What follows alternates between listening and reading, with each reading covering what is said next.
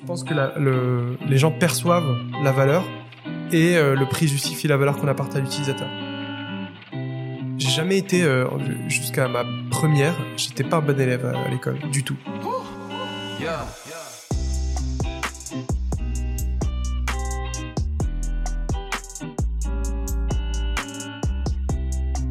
Antoine de Saint-Exupéry disait Les étoiles sont éclairées pour que chacun puisse un jour retrouver la sienne. Moi, c'est Alex, et sur Double Dose, je vous invite à la rencontre de personnalités, entrepreneurs et sportifs, qui vont vous inspirer à entreprendre les projets qui vous tiennent à cœur. Derrière les succès, les réussites et les échecs, il y a avant tout des hommes et des femmes que j'avais envie de vous présenter sous toutes leurs facettes. Bienvenue sur Double Dose. Bienvenue sur votre podcast. Si je vous disais que vous pouviez souscrire un abonnement pour un vélo électrique aussi facilement qu'un abonnement Netflix? Cette solution, c'est Moto, M-O-2-T-O, une start-up française spécialisée dans la mobilité électrique. Sur ce podcast, le cofondateur Driss Ibn Mansour revient sur ses jeunes années à Casablanca, le lancement de Uber en Égypte ou encore les secrets d'un bon développement d'un produit ou service. Et puisque le moment présent est un moment perdu perpétuellement, je suis ravi de vous voir passer du temps avec nous. Bonne écoute. Avant d'attaquer cet épisode, je voulais vous parler du premier sponsor de cette nouvelle saison, le groupe Citadel. Il y a un an, je recevais Julien Monet, président de Monet Associés, pour un super épisode où on se remémorait notre rencontre à Roland Garros. Et comme Carlos Alcaraz, Julien, c'est quelqu'un qui a une bonne vision. Début 2023, il annonçait la création de son groupe, Citadel, le groupe qui réunit les meilleures expertises en communication et marketing, centré sur le besoin de marques ambitieuses. Quatre agences spécialisées, Allmatic, Smartfire, Conversationnel et l'agence Monet. Oui, vous savez, ce sont eux qui sont à l'origine de la vidéo Combini sur les règles du plus 4 ou Uno. Et pour les étudiants ou jeunes talents qui nous écoutent, c'est peut-être pour vous l'occasion de rejoindre une équipe ambitieuse en strat, créa, earn, social, paid media et même en tech. Avoir une idée, c'est bien. Aller plus loin, c'est mieux. Bonne écoute. Est-ce que Driss va goûter avant que j'arrive? 17h. Je me suis dit, est-ce qu'un entrepreneur comme Driss, ça goûte avant l'interview? Écoute, non, j'ai pas goûté. Peut-être que j'aurais dû, euh, parce que je vais peut-être faire une hypoglycémie là, pendant, le- pendant les une heure et demie, mais euh, non, j'ai pas goûté. Comment ça va, Driss? Euh, ça va très bien, et toi? Ça va, merci. Ravi de, de- de découvrir euh, tes petits locaux. C'est en plein cœur de Paris. Écoute, euh, euh, de manière assez euh, parade, enfin, c'est un, un pur hasard, mais il se trouve que on donne sur la piste cyclable la plus fréquentée de Paris. Donc on voit, euh, on, on vit vraiment le- la transformation de Paris tous les jours depuis notre balcon. Et vous voyez des, vélos moto Et passer on voit des motos passer. Ouais, on a un petit jeu où on les compte. Euh, et, euh, et ce qui est drôle, c'est qu'on en compte de plus en plus. Donc ça, ça prouve aussi que le, le business avance. C'est un peu le jeu, tu sais, de, de compter les voitures Ouais. quand t'étais petit. euh, Voiture rouge, voiture grise. Et ben là, on fait moto. Il y a qu'une seule couleur, donc moto vert, moto vert, moto vert. Est-ce que je peux te laisser te présenter pour nos auditeurs qui sachent un petit peu qui tu es? Ouais, avec plaisir. Donc, je m'appelle Drissi Ben Mansour, j'ai euh, 35 ans. Euh, j'ai- je suis né, j'ai grandi à Casa, Casablanca au Maroc. Euh, donc j'ai beaucoup de chance de grandir là-bas parce que c'est une ville euh, super, euh, surtout quand t'es enfant, parce qu'il y a beaucoup de beaucoup d'activités sympas. C'est au bord de la mer, au, bord de l'océan. Donc C'est euh, côté ouest, c'est ça? c'est sur l'océan Atlantique. Ouais, ok. Euh, donc c'est euh, c'est plus au nord en fait. Le Maroc c'est très très long. Euh, ça descend jusqu'à la Mauritanie, mais euh, donc le Casablanca c'est plus au nord. Euh, et c'est une ville. euh, en fait c'est la plus grosse ville euh, au Maroc. C'est la, la c'est le poumon économique euh, du pays. Donc c'est une ville qui a grossi énormément, euh, souvent beaucoup trop. Euh. Donc euh, ça pose des problèmes d'infrastructure, de transport, de mobilité. C'est en partie de là que vient mon envie de créer une, une société de mobilité. Et, euh, et donc et, et qui a l'avantage d'être ben, tourné sur l'océan vers l'océan Atlantique. Donc c'est notamment un super spot de surf. Mm. Euh, Tu surfes? alors pas beaucoup. Moi je, je me suis plutôt mis au kitesurf parce qu'il se trouve que tu as une ville dans le sud du Maroc qui est aussi super pour le pour le kitesurf. J'ai fait un, j'ai fait un petit peu de surf notamment quand j'habitais à Casa mais pas c'était pas du tout mon pas du tout mon fort. Euh, et puis voilà donc j'ai grandi là-bas, j'ai fait euh, euh, j'ai fait mon lycée, j'étais au, au lycée français à Casablanca. Et j'ai décidé de poursuivre mes études au lycée, enfin au- en France, comme beaucoup de mes, mes amis.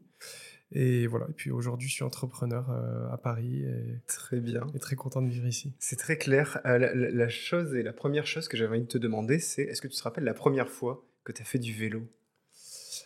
Waouh.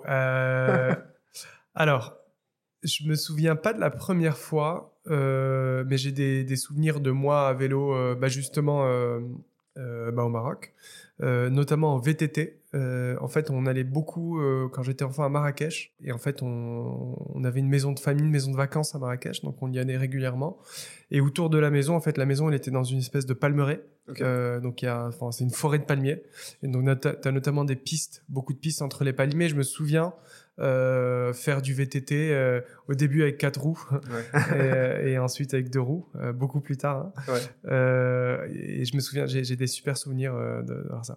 Mais ce qui est, ce qui est intéressant, et peut-être qu'on va, on va y venir après, c'est que je suis pas du tout passionné de vélo. C'est pas, ça n'a jamais été une passion. J'ai jamais vraiment fait de vélo en compétition ou en sport ou je suis pas le genre de personne qui fait du vélo le week-end à la campagne c'est pas du tout fais pas 60 km le dimanche matin non, non, non, non, le dimanche matin en général euh, je fais 60 km dans mes rêves euh, au lit. Non non j'ai jamais été euh, un cycliste. Je me suis jamais défini comme un cycliste. Alors j'adore me déplacer en vélo. Je trouve ça génial. Euh, je trouve vraiment que c'est moi ça m'a transformé mon quotidien de faire du vélo en ville. Mais je suis pas un passionné de vélo. Après c'est deux choses différentes. Faire du vélo de compétition entre guillemets, et faire du vélo au quotidien. C'est un peu comme marcher et courir euh, et faire un marathon, tu vois. Exactement. Ouais. Ouais, mais on m'a souvent posé la question. En fait, euh, là, depuis que j'ai monté moto et que je baigne un peu dans l'univers du coup du vélo, même si c'est du vélo urbain, ouais.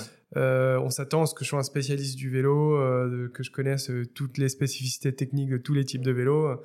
Mais souvent, on est très déçu. On se rend compte que j'ai une connaissance limitée au vélo électrique urbain, ce qui, en fait, me convient très bien par rapport à ce que je fais. Quoi. Quand on, on, lit des informations sur toi, des articles sur toi, des interviews de toi, il y a cette notion de, de ne pas perdre de temps. C'est-à-dire que les clients moto aujourd'hui, ils souhaitent pardon, ne pas perdre de temps. Toi, cette notion de perdre le temps, est-ce que ça te parle et comment tu euh, l'anticipes, comment tu l'envisages? Ouais, je pense que je pense que le temps c'est le c'est le l'asset, enfin l'actif le, plus important parce que c'est le seul actif qu'on perd quoi qu'il arrive. Hein. On est on n'est jamais euh, en fait le, le, le, moment présent et c'est un moment perdu perpétuellement. Euh, donc c'est c'est euh, je pense pour moi le, le temps c'est la, la, donnée la plus importante beaucoup plus que enfin beaucoup plus que l'argent notamment. D'ailleurs l'argent c'est une manière de de gagner du temps. Donc le temps c'est tout. Et, et on vit des vies aujourd'hui notamment nous urbains parisiens mais aussi new-yorkais londoniens enfin toutes les personnes dans les grandes villes dans les grandes villes où en fait, on, passe euh, la majeure partie de notre temps à essayer justement d'optimiser notre quotidien et d'optimiser notre temps. Et tu as des moments, en fait, tu as du temps incompressible. Euh, le temps incompressible, notamment, c'est le, le, temps que tu mets le matin pour aller au travail. Euh, ou le temps que tu mets pour faire ou telle, telle ou telle tâche du quotidien. Et en fait, le transport, ou en tout cas la mobilité du quotidien, mm. pour certaines personnes, c'est une heure, deux heures, deux heures et demie euh, par jour quand tu habites euh, à l'extérieur de Paris, que tu travailles dans Paris, ou quand tu euh, quand as deux trois RER à prendre pour arriver au boulot.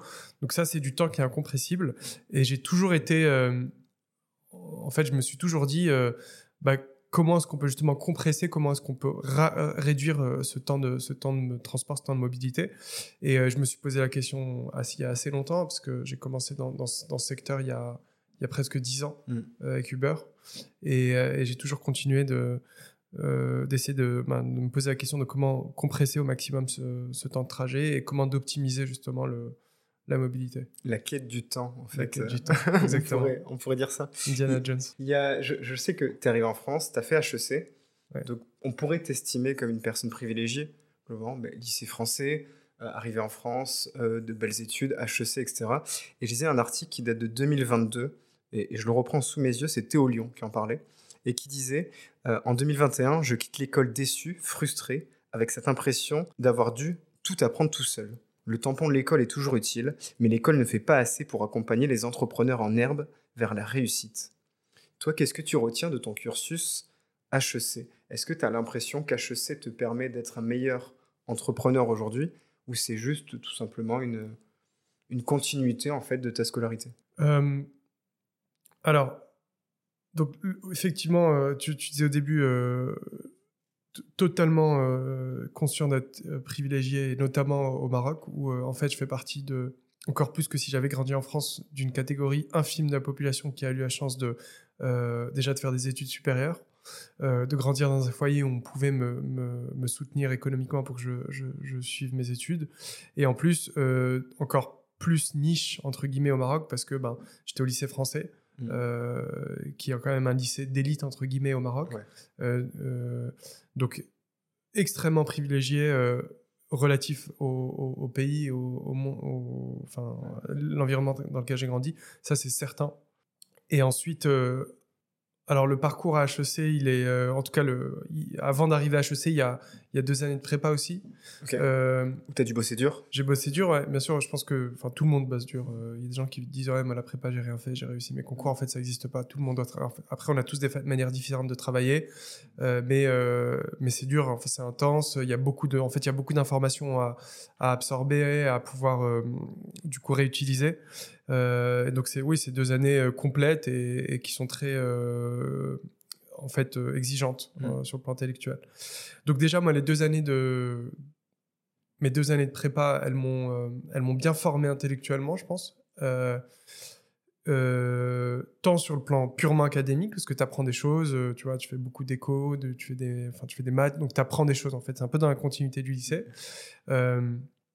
Mais moi, venant euh, du coup d'un autre pays, euh, en arrivant en France, en fait, tu es baigné dans un environnement quand même très français, euh, culturellement différent de ce que j'ai vécu avant. bah, du coup, moi, ça m'a fait grandir aussi de me confronter à, à, d'autres manières de faire les choses et de voir les, de voir les choses. Donc ça, moi, personnellement, je l'ai vécu vraiment comme un enrichissement, un épanouissement, tant sur le plan purement académique, même si, bon, la trois quarts de mes cours d'histoire ou d'éco, je les ai oubliés, mais au moins, ça, tu vois, genre, en fait, ça, ça, ça, ça participe un peu de ton bah, ta formation, de ton esprit, de ta culture. Et euh, moi, sur le plan personnel, ça m'a aussi permis de m'épanouir et de grandir en tant que personne parce que je me suis, sorti de mon cocon familial, de là où j'ai grandi, pour, euh, pour me confronter à d'autres choses. Parce que je, quand, quand, tu viens, euh, quand, tu vois, j'ai fait mes études, euh, mon lycée au Maroc, toute ma famille au Maroc, donc je suis arrivé seul en France. Donc ça te permet aussi de grandir en tant que personne. Donc ça, ça a été pour moi, ça a été un gros enrichissement. C'était dur au début pour toi? Ou, tu étais déjà mature? Ouais, écoute, j'ai. Non, si, c'est toujours dur les premiers mois, il y a un temps d'adaptation. Bah, c'est un nouveau pays, une nouvelle ville, un nouvel environnement. Le, la météo, ça a été très dur. Je me souviens de mes premiers mois d'hiver, mon premier mois de janvier à Paris, c'était très compliqué. je comprenais pas que tu puisses passer plusieurs jours sans voir le soleil. Donc ça, ça, a été, euh, ouais, clairement, ça a été une grosse euh, courbe d'apprentissage pour moi. Après, ce qui était génial, moi j'ai été en internat pendant deux ans. Euh, donc ça c'était génial parce que du coup j'étais tout le temps entouré de personnes. Mm. Il y avait il y a pas y a pas cette solitude que tu peux vivre quand tu es étudiant en dehors de, de ton pays. Donc j'étais tout le temps vraiment entouré de potes en fait dans ma dans mon internat. Bien encadré. Et ensuite, en fait, le, la prépa t'imprime un rythme assez intense, assez rapidement. Du coup, tu es obligé de, de te mettre dans le rythme très rapidement. Donc, tu n'as pas le moment de te poser la question est-ce que c'est dur ou pas. En fait, euh, tu marches, tu, tu, tu, dois prendre le train. exactement, tu roules. donc voilà, ça c'était la première étape. Ensuite, le, la scolarité à HEC, elle a été enrichissante, mais de manière différente. Je pense que d'un point de vue académique, c'est. D'ailleurs, j'y repensé récemment. Euh, j'aurais adoré refaire HEC, euh, mais maintenant, en fait, refaire une école de commerce maintenant parce que tout ce que je vis au quotidien, euh, bah, bah, je pense que tu le. En fait, tout ce que tu apprends à HEC, c'est censé être une application directe de ce que, ce que tu vis dans le monde du business. Tu vois, genre, entrepreneur, bah, aujourd'hui, gère un peu la compta de la boîte, les RH, le market, etc. Et tout ça, je l'ai appris à HEC théoriquement il, y a, il y a plus de 10 ans. mais au moment où je l'ai appris, en fait, je savais pas à quoi ça allait me servir je sais pas si justement ces cours de compta, parce que j'avais pas d'application concrète de ce que j'étais en train d'apprendre, me servent aujourd'hui. Je pense que j'ai beaucoup plus appris, appris dans le temps.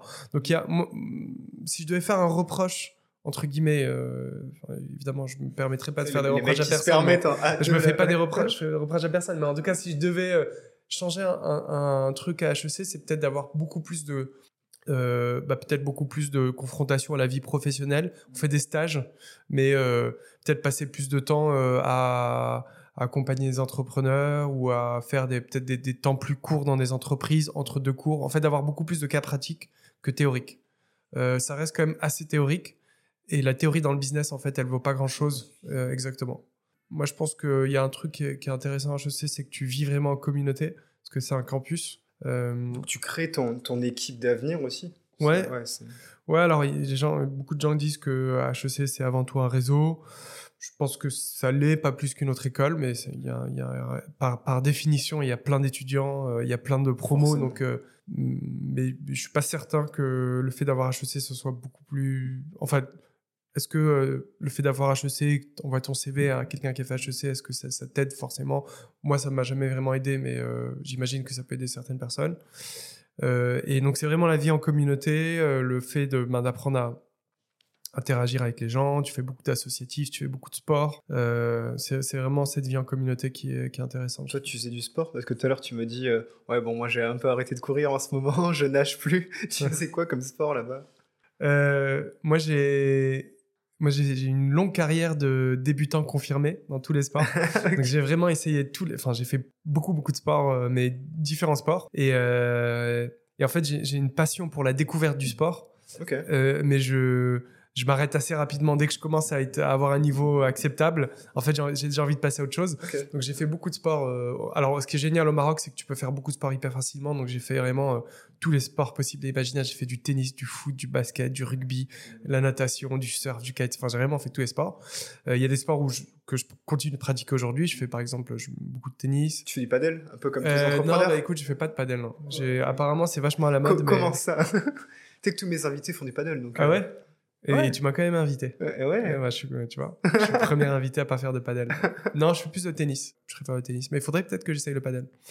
Euh, donc, euh, non, bah, le sport, euh, je, le, je- le sport, je, le, je, je fais pas de sport intensément, mais euh, je fais, euh, je fais pas mal de sports différents. J'en fais deux, trois fois par semaine. euh. Multicasquette, un peu comme un entrepreneur en fait, euh, tu vois ce qui doit être. Tu, tu, tu sais un peu les métiers, le top 3 des métiers des diplômés d'HEC Alors, euh, c'est une très bonne question du top 3 de métiers d'HEC. Tu veux dire, le, le- en sortant d'HEC, Ouais. où vont le- la plupart des étudiants? Exactement. Où vont la plupart des je pense que, euh, en tout cas, euh, au moment où ça a peut-être changé un petit peu, moi, je pense que le- il y a des métiers en fait un peu de prédilection de ce type de d'école. Tout ce qui est métier de ce que moi j'appelle les ouais, enfin les métiers d'intermédiation entre guillemets, typiquement, enfin les métiers de conseil plutôt Ouais, plutôt que d'intermédiation.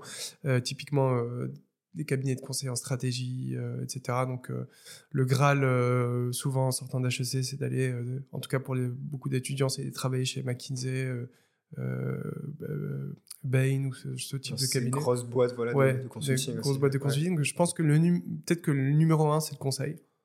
Euh, T'as beaucoup de gens aussi qui se, qui se dirigent vers les métiers de la, de la finance. En effet, finance, euh, troisième métier le plus. Troisième. Ah ouais, c'est Ah, ah, non, ah, ça. donc en fait, t'as les réponses. C'était Mais là, je question, l'ai- ouais, je l'ai, ah, je devinette. C'est bon, Ok, ça- savoir ok, est-ce que tu connais un peu les anciens alumni Con- Conseil, c'est dedans ou pas? Euh, conseil, bah, après c'est pas un vrai, enfin c'est pas un vrai terme de métier conseil, mais globalement tu as du développement commercial et du opération. Ok. C'est un peu, donc je pense que conseil ça mixe un petit peu les deux.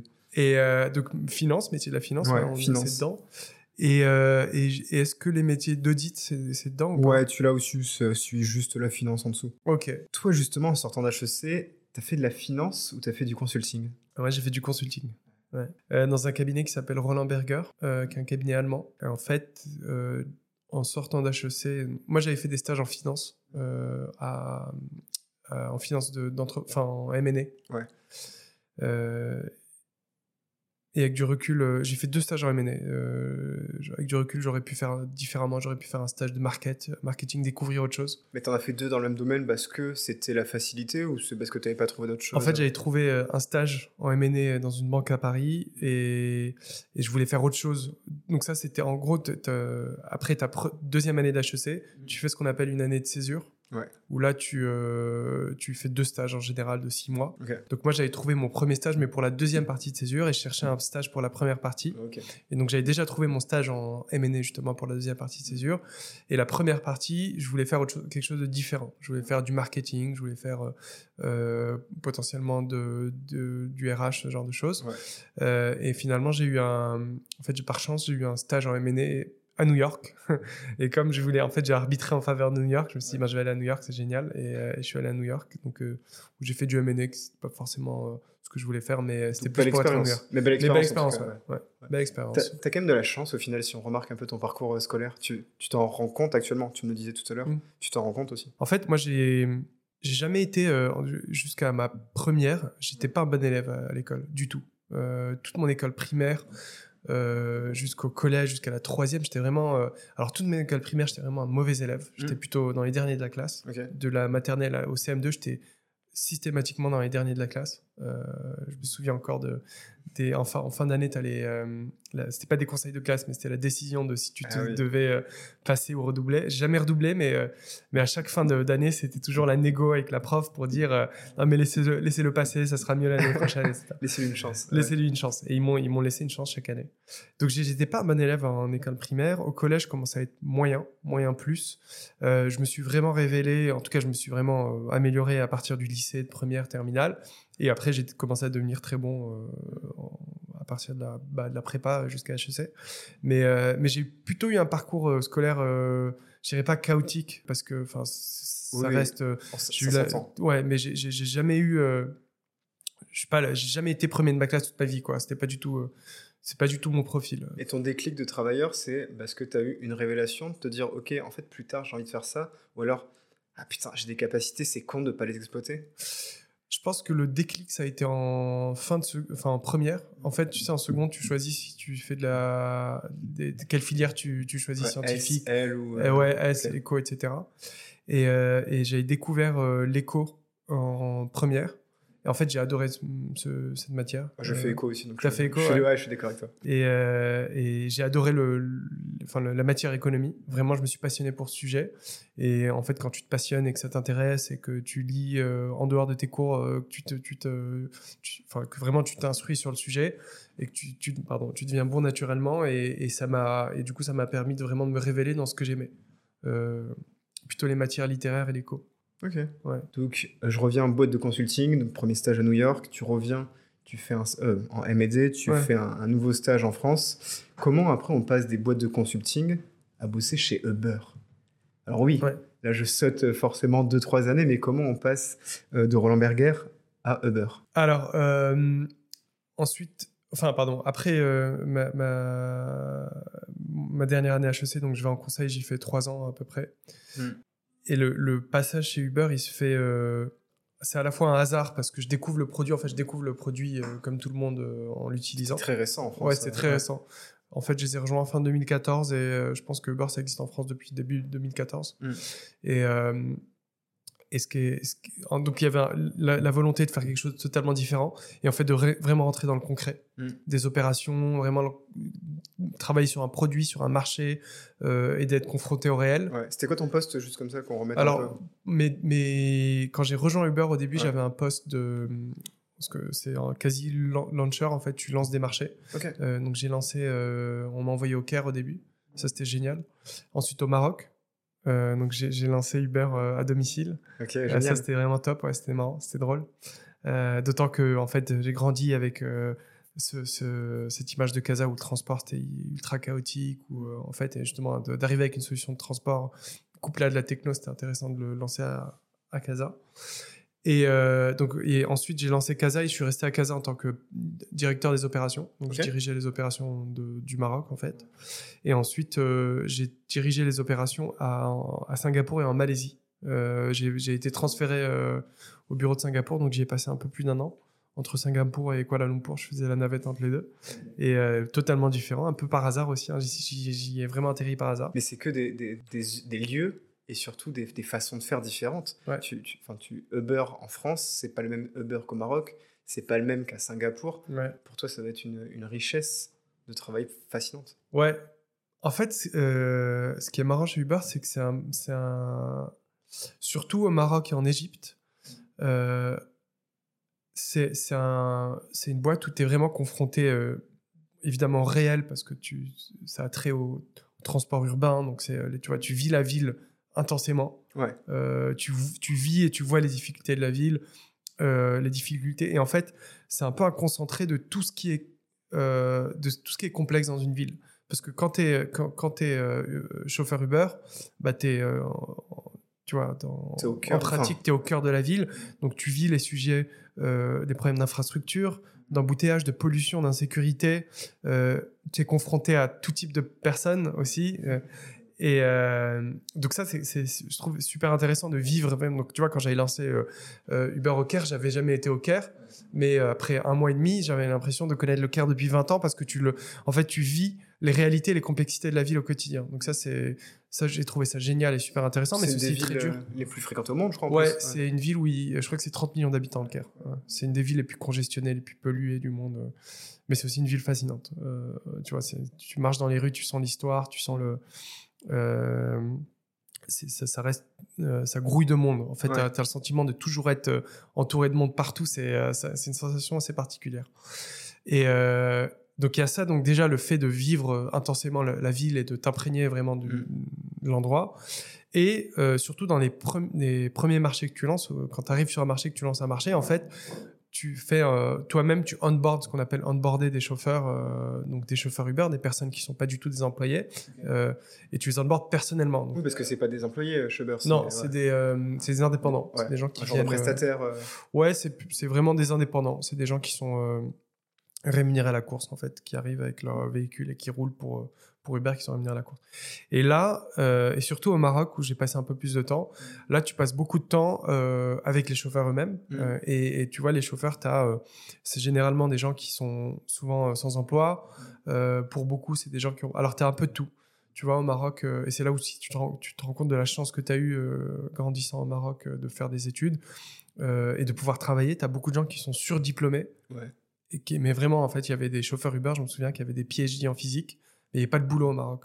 Donc, euh, pour, euh, pour, pour euh, vivre, en fait, pour, pour se rémunérer, ils devaient bosser. Euh, donc, tu vivais ça.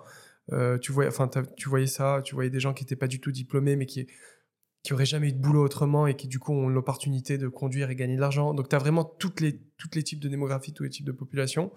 Et, et c'est vraiment une aventure humaine, je trouve, de, de monter en tout cas dans un marché comme ça, Uber, et parce que, tu vois, genre, en grandissant à Casa, j'étais pas forcément confronté à toutes les réalités euh, du, du, du pays. Donc tu grandis un peu dans une bulle, et, et de monter Uber à Casa, ça m'a ouvert les yeux sur beaucoup de choses. Ça fait du bien aussi. Ouais, ouais, ouais c'était, pour moi, c'était une expérience incroyable. Euh, c'était une expérience incroyable. Tu, tu, bah, tu vis vraiment euh, le quotidien de personnes que tu croisais pas forcément euh, avant. Quoi. Et, et, et donc, Uber, super expérience. Franchement, c'est un accélérateur de carrière parce que tu vis plein de choses dans un temps très concentré. On parlait de temps tout à l'heure. Ouais. et comment est-ce que, et pour le coup, là, tu perds, tu perds jamais ton temps. euh, ça va très vite. En, en quelques années, tu as vécu ce que certains ont- ont- vivront en 10 ans peut-être d'évolution. Ouais, après, je pense que tu as, hum, plein de boîtes aujourd'hui où tu vis ce genre de choses, mais c'était une des premières boîtes où tu avais vraiment ce sentiment de, de changement perpétuel et de croissance perpétuelle. Euh, c'est un peu un. C'était souvent aussi chaotique. Euh, moi, je pense que ça convient pas à tout le monde. Euh, c'est un environnement dur, assez intense, où les gens sont très jeunes, ils n'ont pas tous des fois. Tu vois, ils n'ont pas tous été managers, ils se retrouvent catapultés managers d'une équipe de 100 personnes. Euh, donc voilà, c'est un environnement où il faut réussir à faire sa place et prendre ce qu'on peut prendre et puis accepter le chaos et accepter ce qui, ce qui vient avec, en fait, les désagréments qui viennent avec une croissance comme ça. Ça tombe bien que tu parles de management, euh, on, en reparlera un petit peu plus tard, euh, parce que je sais que tu as, une certaine vision du management. Je reviens sur Singapour, Euh, on est en 2017, je crois à peu près. Voilà, là je suis en train de me promener dans tes, euh, dans tes souvenirs. Tu découvres des vélos en libre service. Est-ce que ta première inspiration autour du vélo, elle commence pas à- enfin, est-ce qu'elle commence à Singapour en 2017 Ouais, exactement. Alors c'était, je me souviens très bien, c'était un jour euh, où il faisait très chaud comme tous les jours à Singapour. je vais te dire c'était un jour d'été, mais euh, je pense que c'était un c'était au mois de janvier, mais il faisait euh, 35 degrés, 90% d'humidité comme tous les jours à Singapour. Très compliqué la météo à Singapour. D'accord, ok. je. Euh, et euh, en fait, je me baladais avec une copine dans les rues et je vois euh, des gens s'arrêter devant un vélo euh, qu'on pensait être abandonné, euh, sortir leur téléphone, débloquer le vélo et partir avec. Et j'avais trouvé ça, en fait, évidemment, je me renseigne un peu. Et c'était des entreprises chinoises qui avaient lancé ce service euh, et qui, euh, en fait, visaient à répondre à une, euh, en fait, un, besoin bien particulier, qu'est ce qu'on appelle le dernier kilomètre. Euh, donc, euh, tout ce que ne fait pas euh, le métro, le transport public, c'est-à-dire de, de t'emmener de ta de ton dé- lieu de départ à ta destination finale, mais porte à porte. Et, euh, et donc, il, y avait ce système. En fait, c'est du Vélib sans station. Euh, Maintenant, on, est très habitué, on en voit, on, on en voit partout. Tu Il y a des lines, il y a des trottinettes, etc. Mais à l'époque, il n'y avait pas ça. Et donc, quand j'avais découvert ça à Singapour. C'était la première ville en dehors de, de Chine où, euh, où ça existait. Et, euh, et donc, je me suis renseigné. Il se trouve que la personne qui m'avait recruté chez Uber était, avait été recrutée justement par cette entreprise chinoise pour créer une équipe en Europe. Et, le, et du coup, il m'a contacté pour me proposer de les rejoindre euh, et, de, et de, de diriger une partie de- des marchés, enfin les marchés du Sud, euh, Espagne, Portugal. Et le nom, c'était? OFO. C'est OFO, ouais. Ok, c'est ça. OFO. Et, et du coup, j'ai quitté Uber, j'ai quitté Singapour, je me suis installé à Madrid pour, euh, pour lancer et diriger les opérations d'OFO en Espagne, qui consistaient à déployer des vélos en libre service, un peu comme Lime aujourd'hui, alors que ce pas des vélos électriques à l'époque, c'est des vélos mécaniques, et, euh, et répondre à un besoin de, de, de- de mobilité, euh, euh, enfin de, de dernier kilomètre, Sur last le- mile. Et donc, c'est ce qu'on appelle aujourd'hui la micromobilité. Euh, donc, c'est des véhicules légers qui servent à faire des petits trajets. Mais il y a des sujets très importants, même sur des véhicules utilitaires. Tu sais, dans le milieu professionnel B2B, certaines entreprises qui se mettent à faire des véhicules pour ce dernier kilomètre. Mhm. Pour les facteurs, les livreurs, les Totalement, livraisons, ouais. etc. Euh, c'est un secteur qui, qui, je trouve, est en plein épanouissement. En tout cas, euh, sur un point de vue financier, les marchés se développent de plus en plus. Tu as, une urgence aussi. euh, alors, évidemment, tu as l'urgence euh, écologique. Euh, ça, on, on sait que le, le transport urbain, c'est euh, une grosse part. Je crois que c'est 15% des émissions de, de CO2 dans- en Europe. Donc, c'est énormissime. Et tu as une urgence aussi urbaine. En fait, ça des villes qui sont complètement embouteillées, engorgées, ça de- devient invivable et en fait c'est évidemment euh, pas du tout confortable d'habiter dans une ville où il y a un vrai problème de, de- de circulation et de, Mm. et de mobilité. Mais c'est aussi mauvais pour ta santé il y a une nuisance sonore euh, une pollution euh, ça c'est génère moi ça a toujours été générer le stress Du du stress. stress, ouais. Pour, pour toi, c'était du stress, tous ces endroits surpeuplés aussi? Sauf que tu habites à Singapour au Caire, enfin, ça, Ouais. pas aidé. Non, c'est pas le fait que ce soit surpeuplé. Moi, ce qui, ce qui est le, le fait d'être bloqué dans une voiture, c'est, ça me, ça me, de pas, de pas être en contrôle et de pas pouvoir, en fait, me dire, bah là, je suis bloqué pendant une heure parce que je suis dans une voiture, je suis seul dans ma voiture et tout le monde autour de moi est seul dans sa voiture, euh, mais on est quand même bloqué dans les embouteillages. Ça, c'est une source de stress. Ok, tu préfères savoir, ok, j'ai peut-être une heure pour aller à tel endroit, mais quoi qu'il arrive, j'avancerai. Exactement. Et je suis maître, je suis maître de mon temps. Euh, mal- malheureusement, quand tu quand es en voiture, en fait, tu, tu contrôles jamais euh, le temps de trajet. Mm. Parce qu'il peut y avoir un accident sur la route, il peut y avoir une, une route fermée, il peut y avoir euh, des embouteillages. Et, euh, et ça, pour le coup, c'est une énorme perte de temps. Donc, c'est pour ça aussi que, que j'ai créé Moto, c'est que, en fait, ça répond aussi à un besoin personnel de me déplacer de la manière la plus libre possible. Tu commençais avec moto. On, Ouais. on y va? Tu, tu veux qu'on en parle euh, déjà dès maintenant de moto? Ouais, ouais. On peut. Avant que tu commences à parler de moto, moi je voulais l'introduire d'une nouvelle façon. Euh, en 2020, puisque tu sais que je me balade un peu partout sur les internets, euh, sur consultor.fr. Oh là là. Tu vois, le mec t'avait cherché vraiment le, le site qui n'existe plus maintenant. Écoute, il existe, mais il est consulté que par des consultants, je pense. Ouais, ben voilà, tu vois. Mais donc voilà, ça fera un boom des fréquentations après l'épisode. Mais globalement, tu disais. Ça fait un peu Terminator, je trouve, consultant, Consultant, Terminator. ça fait peur un consultant. peu, ouais. ça fait l'impression que tu as un consultant qui va débarquer, tu sais, avec une, Le un gun. AK-47. Et à l'époque, tu avais dit, dans les 5 ans, j'aimerais bien pouvoir monter ma propre structure de, de mobilité urbaine. Et Paris me semble aujourd'hui l'endroit idéal pour le faire. ah, j'ai dit ça. Et tu avais dit ça. En Et 2020 ça, c'est le début de Non. moto. Ouais. Ok, bah exactement. Euh, Alors attends, en 2020, euh, ouais, bah en 2020, je travaillais chez, dans, chez Bird, Mm. euh, qui est un opérateur de trottinettes en libre service américain, qui est tout premier. Et donc, je les avais rejoints justement après cette expérience chez Ofo, qui était une entreprise chinoise. J'étais re- revenu à Paris. Euh, donc, ça fait il y a plus de 4 ans. là. Il y a 4 ans, oui, un peu plus de 4 ans. Et donc, j'avais été, euh, j'étais directeur général de Bird France, où euh, donc, je gérais le marché local. On, t'a démarché à l'époque ou ouais, ça- on m'a démarché. Ouais. On m'a démarché. Et c'est un petit monde la mobilité. tu passes de. et, et donc oui, très rapidement, je me suis rendu compte qu'il y avait une énorme opportunité autour du vélo électrique à Paris. Ça, c'était pré-Covid. Ouais. Ou C'était juste avant le Covid ou pendant le Covid. C'était pendant le Covid, avant, pendant les confinements. Et je me suis dit, mais en fait, le, le vélo, euh, le vélo électrique et les, la mobilité électrique est en train d'exploser. Et le vélo, ça me semblait être le meilleur moyen de se déplacer à Paris. Euh, avec les bon, en fait, de plus en plus d'infrastructures, euh, de plus en plus de parking vélo, de pistes cyclables, etc. Et puis Cyclab se développait Ouais. aussi. euh, ouais. Totalement. Et, euh, et je me suis dit, mais il faut absolument que je monte un truc dans le vélo. Sauf que je savais pas exactement ce que je voulais faire. Euh, et du coup, avant de le- me lancer, j'ai pris le temps de réfléchir. Ouais. Euh, j'ai pris le temps de, de regarder ce qui existait. Il y avait déjà donc des offres de vélo en libre service. Il y a eu alors il y avait Vélib évidemment depuis longtemps, mais il y avait aussi toutes les offres de qu'on connaît aujourd'hui, les Lime, euh, enfin tous ces opérateurs de, de vélo en libre service. Et puis il y avait évidemment la vente traditionnelle de vélos, type, je sais pas si tu connais des marques comme Cowboy, VanMoof, euh, qui, qui vendent des beaux vélos connectés, etc. Et, euh, et du coup, je me suis posé très vite la question de, ok, bon, il y a déjà une offre assez pléthorique, euh, il y a déjà des modèles euh, qui existent, qui ont leurs défauts, qui ont leurs limites, et comment est-ce qu'on peut en fait conjuguer, combiner le meilleur des deux, Mm. de cette hyper flexibilité qu'offrent le, le- les modèles en free floating, le sharing, Ouais. et ce sentiment de, enfin de propriété. De posséder. De posséder, exactement. posséder.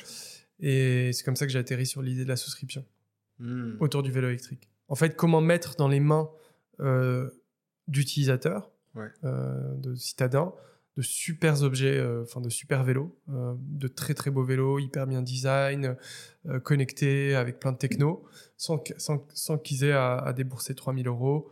Voilà. En, en un mois. Ouais. Ok, justement, qu'on remette un petit peu à jour, parce que je sais ce qu'est moto. Ouais. L'auditeur ici ne sait pas encore ce qu'est moto. Qu'est-ce que vous faites? Vous faites des vélos? Ouais, bien sûr. Alors, Moto, c'est une solution de mobilité euh, urbaine qui est basée sur le modèle de l'abonnement.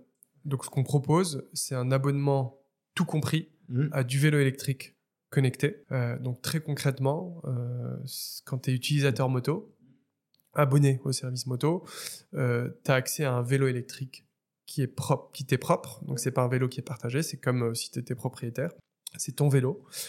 Euh, et ensuite, on as accès à tout un service de conciergerie. Euh, donc, c'est un, service de réparation à la demande, euh, un, su- un support client via une application, et évidemment une assurance contre le vol. Donc, le, principe, en fait, c'est d'enlever toutes les barrières à l'accès au vélo électrique et en rendant totalement smooth l'accès à ce type de mobilité. Très bien. Donc, plusieurs abonnements. Je crois qu'il y en a un sur le mois, aux Ouais. six mois et un an, je crois que c'est. Ouais, dans, dans- bon, l'idée, c'est de donner euh, le maximum de flexibilité et, et le maximum de choix aux abonnés. Donc, euh, il y a des abonnés qui, euh, en fait, des personnes qui se posent la question du vélo électrique, qui sont pas sûrs, Ouais.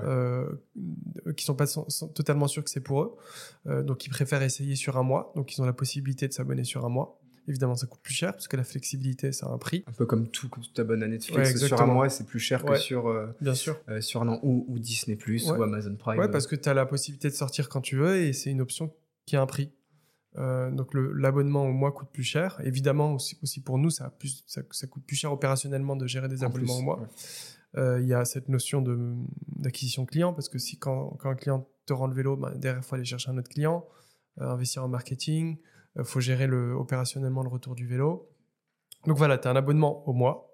Ensuite, tu as des gens qui sont ce qu'on appelle des abonnés saisonniers, c'est des, euh, des gens qui se disent en fait, moi le vélo, je veux bien, mais qu'en été. Donc pour ça, on a mis en place une offre 6 mois Mmh. euh, qui coûte un peu plus cher, euh, pardon, un peu moins cher que l'offre euh, flexible. Et ensuite, tu as des abonnements de 12 mois euh, où là, tu es engagé sur un an. C'est des gens qui ont testé le vélo peut-être pendant un mois, qui se disent en fait, c'est pour moi, euh, je préfère payer moins cher et je m'engage dans le temps. Dans les débuts, lorsqu'on fait un produit, il y a l'importance du, euh, du, du POC, ce Ouais. Proof of Concept. Euh, toi, tu disais sur, euh, je vais citer, voilà, le podcast euh, Dans la tête d'un CEO. Voilà, coucou Yacine. tes sources. Autant que possible. Et tu disais, le produit, c'est la base de tout. Et, Ouais. et toi, ce POC, il était très important avant de lancer véritablement le produit? Ouais. En fait, nous, on a, on a, quand on a commencé, donc c'était début 2021, euh, ça n'existait pas vraiment ce modèle d'abonnement, euh, de cette location avec service avec vélo. Alors évidemment, il y avait des offres. euh, alors il y avait une offre publique qui s'appelle Véligo qui faisait ça, qui nous a beaucoup inspiré, euh, mais c'est c'est vraiment un service public. Donc nous, on est vraiment arrivé avec une conviction. On est trois associés hein, dans, dans le projet. Antoine, avec qui je travaille chez Bird, et, PF, euh, qui, qui nous a rejoint chez Doctolib. Donc tous les trois, euh, on était assez tôt convaincus que ce qui allait faire la différence euh, avec, euh, avec toutes les offres de mobilité, que ce soit de l'ownership, du sharing, euh, des offres publiques, etc., c'est la qualité de l'expérience. En fait, tout revient à la qualité de l'expérience. et, et la confiance aussi que tu vas créer Ouais. avec ton. Et, et la confiance, Utilisateur. exactement, la confiance que tu vas créer avec ton utilisateur. En fait, c'est, c'est- tout est expérientiel aujourd'hui. Euh, tout ce qu'on fait, quand tu vas au restaurant, c'est une expérience. Quand tu vas à l'hôtel, quand tu voyages, quand tu prends l'avion, euh, en fait, tout doit être pensé pour que l'expérience soit, soit parfaite pour l'utilisateur et pour qu'il ait envie de revenir, qu'il reste sur ton produit quand c'est un abonnement. Donc nous, on a vraiment pris le l'angle de se dire, en fait, on va créer une expérience de mobilité. Ouais. On va pas se limiter à un produit, on va pas se limiter à un service, mais on va vraiment créer une expérience holistique. Donc tu dois penser le produit en fonction du service que tu vas mettre et tu dois penser le service en fonction du produit. Donc c'est vraiment deux choses qui s'imbriquent parfaitement, Euh, mais tu dois commencer quelque part.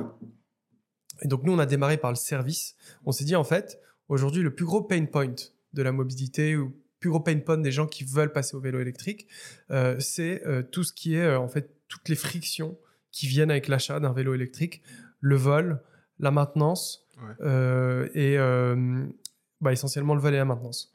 Donc on s'est dit en fait si on arrive à retirer ces deux frictions déjà, bah déjà c'est un- c'est c'est une grosse chose de gagner. Donc on a démarré par créer un modèle d'abonnement sur un vélo qui n'était pas le nôtre. On s'est dit en fait on va prendre un vélo qui existe déjà, on va le proposer à une centaine d'abonnés en, en- en abonnement et on va leur dire bah, nous on prend en charge la maintenance et on prend en charge l'assurance et si vous faites voler le vélo on vous le remplace dans les 48 heures. Donc ça c'était la proposition de valeur au départ en sachant très bien qu'ensuite on voulait construire des briques au-dessus de ce service. Donc il fallait commencer quelque part, tu peux pas tout faire d'un coup. Euh. Ça, c'est un conseil que tu donnes à tout entrepreneur. Enfin, cherchez pas à tout faire d'un coup. Ouais, alors je n'ai pas beaucoup de conseils à donner. Euh, en tout cas, je, je me permets pas de. Enfin, en tout cas, dans mon expérience à moi, il faut pas, surtout dans un dans un business aussi complexe et aussi intégré où il y a tellement de de de de, de- de briques, Ouais. euh, il faut construire brique par brique. Je pense qu'il faut poser pardon brique par brique. Et nous, on a décidé de poser la brique la plus simple entre guillemets, mais c'est déjà complexe. Euh, c'est de dire, bah nous, on va trouver une offre d'assurance, on va on va créer une offre de maintenance. Et on va euh, utiliser un vélo qui existe déjà, une tech qui existe déjà, on va proposer ça à des gens et on va voir si, si ça leur plaît. Euh, donc a priori ça leur a, Et ça, ça a leur a plu, fonctionné, ouais, ouais. ça a fonctionné. Donc on a eu plein de gens qui sont venus vers nous. euh, On, on avait fait une petite campagne euh, presse à l'époque et on avait lancé, ça s'appelait Bloom. Et on avait, c'était un POC, on, on avait appelé ça Bloom à l'époque. Et donc on avait acheté un vélo chez un, chez un Presta, on leur avait acheté une tech chez un Presta et on a dit bah nous on va gérer la maintenance. Et on, on a trouvé des mécaniciens, on, va, on a trouvé une offre d'assurance et on a, on a proposé ça à des utilisateurs. Donc là, on a vu qu'on avait un intérêt. On s'est dit, OK, maintenant, on va poser la brique suivante. La brique suivante, c'est on va commencer par réfléchir à notre propre vélo. Donc, on va designer un vélo, on va concevoir un produit qui fit, qui convient totalement à cette idée d'abonnement. Donc, il faut que ce soit un vélo qui soit esthétiquement et, euh, enfin, ouais, désirable Qui donne envie. qui donne envie parce qu'il faut quand même que les gens qui viennent chez nous euh, viennent aussi parce qu'ils sont attirés par le produit, euh, que ça leur plaît.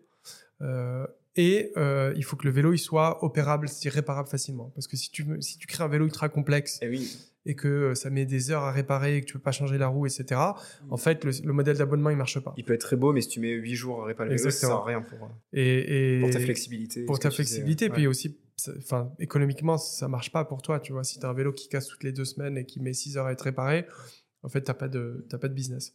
Donc voilà, on a, on a, on a, on a commencé à ajouter cette deuxième brique, puis on en a ajouté une troisième qui est la partie tech, euh, qui est de dire, bah, en fait, la technologie, elle a, elle a deux. euh, on n'a pas créé un software euh, juste pour, pour faire beau et tu vois, pour, faire, pour plaire à des investisseurs. On a créé un software pour, parce que vraiment, ça nous aide dans notre quotidien, dans nos opérations. Ça nous permet de gérer la flotte plus facilement. C'est des vélos qui sont connectés, donc il y a une puce GPS dans le vélo. Euh, Il y a un vrai sujet de vol. Aujourd'hui, grâce à notre, à notre, euh, en fait, à notre tech, à nos outils tech, on est capable de, de limiter vraiment ce vol. Quand le vélo est volé, de récupérer des vélos.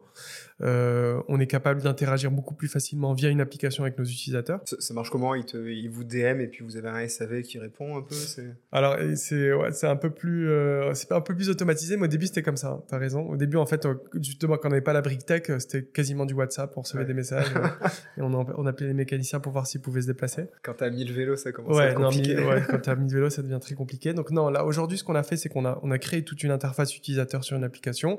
Donc t'as en fait euh, un- une page d'assistance sur ton app. Ton vélo, en fait, quand tu reçois ton vélo moto, on te demande de télécharger une application. Cette application, ça devient ta clé pour allumer et éteindre ton vélo. Donc tu peux pas, il n'y a pas de bouton sur le vélo pour l'allumer. Tout se fait via une application. Et, euh, tu, tout le support client aussi, c'est via l'application. Donc on a développé toute une interface qui te permet d'identifier ton problème. Donc aujourd'hui, tu as tout un arbre de décision qui dit bah, euh, j'ai un problème de crevaison, donc tu mets crevaison. Et là, on va te proposer des options, euh, en fait, des time slots dans un calendrier pour te dire choisis un moment. Et en fonction du moment qui choisit, que tu choisis, soit on t'envoie un réparateur chez toi à domicile, soit on te propose d'aller chez un réparateur partenaire. Et en fait, aujourd'hui, on, en termes de service, c'est assez magique. Alors, ça paraît naturel parce que, voilà, ça fait un moment qu'on tourne, etc. on est en 2023. Et on est en 2023 et tout est connecté, tout est en demand. Mais euh, aujourd'hui, si tu as un vélo moto, en fait, si tu as un souci, euh, on te propose une solution dans l'heure. Et on, si tu as, si as besoin de faire réparer ton vélo, on te le répare dans les 24 heures. Très bien. Quand tu as euh, deux semaines d'attente chez un réparateur normal. Ouais, ouais. J'ai plus les prix en tête parce que forcément, ça évolue aussi au fil des mois, au fil des années. Est-ce que c'est dur de pricer un, produit-service Comment on price un produit-service en fait? Ouais, ouais c'est dur de trouver le, bon, le sweet spot du prix. Euh, en fait, tu dois. Tu as plusieurs manières de, de, pricer et je pense qu'il faut, faut, combiner un peu toutes les méthodes. Alors, le, premier, euh, le, premier, la première grille d'analyse, c'est quand tu prices, évidemment, il faut que ce qu'on appelle les économies unitaires, donc chaque abonnement que tu vends, faut que tu gagnes de l'argent. Donc, sur, à l'échelle d'une unité d'un abonnement, il faut que toi, moto, tu gagnes de l'argent, tu dégages euh, suffisamment de marge brute et de marge nette pour euh, quand à échelle tu grossis, en fait, les, les pertes s'accumulent pas. Donc il y a plein de business models en fait qui sont lancés. Euh, pardon, je fais une digression, mmh, mais historiquement, tu as plein de business models. On a vu là sur les dernières années, il y a eu plein de, de faillites, etc parce qu'il y a eu plein de business qui ont été lancés où les économies unitaires ne marchaient pas. Typiquement, euh, je pense que tu as entendu parler de toutes ces boîtes qui livraient euh, des sneakers en 15 minutes. en, fait, ça, à l'échelle d'une commande, il n'y a pas de profit. En fait, tu gagnes pas d'argent sur chacune des commandes. Donc, en fait, quand tu démultiplies les commandes, les pertes s'accumulent et c'est ce qui a expliqué que beaucoup de ces boîtes sont, ont disparu depuis, euh, depuis, depuis deux ans. Donc, nous, très tôt, on s'est dit, en fait, il faut que notre prix soit suffisamment élevé mm. pour couvrir toutes nos charges opérationnelles et qu'on puisse dégager un profit sur chaque abonnement. Donc ça, c'est la première grille de lecture. C'est le premier filtre. C'est qu'il faut que le prix soit... Euh, si, ton, si en fait euh, euh, ton prix pour que tu sois rentable est beaucoup trop élevé vis-à-vis de la perception qu'en ont les gens, c'est que ton business, il faut que tu repenses ton business. Donc premier, première grille, c'est le, le, le, le, modèle opérationnel. Deuxième, c'est évidemment la perception tu vois, nous, les gens, quand ils viennent chez Moto, ils font euh, immédiatement des comparaisons avec soit combien leur coûte leur passe Navigo. C'est ce que j'ai dit, ouais. en effet. Mais bien sûr, c'est naturel parce que c'est ce que tu utilises quotidiennement. Ou euh, si je prends des limes ou des, euh, ou des qu'on appelle ça, des dots, etc. tous les jours. et donc, il faut que tu arrives à positionner ton prix au niveau, ou en tout cas, que ce soit comparable en termes de, de valeur apportée et de perception à ces, à ces types de mobilité. Donc ça, c'est de l'intangible. C'est pas forcément très scientifique parce que tu pourrais être beaucoup plus cher que le métro, mais la valeur que tu apportes est beaucoup plus élevée. Mais euh, euh, disons qu'inconsciemment, les gens vont se dire, mais en fait, ça coûte beaucoup trop cher euh, mon pass Navigo. tu vois, nous, par exemple, on, est, on est en dessous du pass Navigo sur, l'abonnement. Donc ça, ça a été aussi un, c'est un seuil psychologique, le pass Navigo. Et le troisième, la troisième grille de lecture, c'est évidemment la, la concurrence. Alors ça, c'est assez particulier parce que la concurrence, alors, tu as des concurrents euh, sur différents segments. Nous, il se trouve qu'on n'est pas le moins cher, pas le plus cher. Euh, on est entre les deux. en fait, on a un concurrent qui est plus cher, on a un concurrent qui est moins cher. On a un concurrent qui, un peu sur le même segment que nous, mais pratique des prix très agressifs. Euh, hyper agressifs qui, qui tiendront peut-être pas sur la durée aussi. Qui tiendront pas. Alors là, pour le coup, eux, ils sont dans une logique où ils regardent pas trop les économies unitaires, donc ils regardent pas s'ils gagnent de l'argent à l'échelle de chaque abonnement. C'est pas une logique qu'on a suivie. Nous, on se dit, en fait, on va pricer de manière, notre prix de manière à ce qu'on n'ait pas besoin euh, de. En fait, que notre prix soit cohérent et consistant dans le temps. Euh, même si euh, peut-être que notre rythme de croissance va être plus faible parce qu'on va être un peu plus cher que le concurrent, mais au moins les gens qui viennent chez nous, ils viennent pour les bonnes raisons, parce qu'ils viennent pour le produit, pour le, service, et ils valorisent vraiment notre produit. Et ils peuvent rester dans la durée. Enfin, tu ne prends, pas 50% en, un an de. Exactement. Et, euh, et du coup, euh, on a, on a, en fait, on est plus cher que nos concurrents, un de nos concurrents. Mais euh, en fait, on a, on a, on a cru sans cesse depuis notre lancement. Je pense que les gens perçoivent la valeur et le prix justifie la valeur qu'on apporte à l'utilisateur. Faut pas brader. Je pense qu'il faut jamais brader son produit. Moi, je suis contre les politiques de discount, de décode des prix, etc.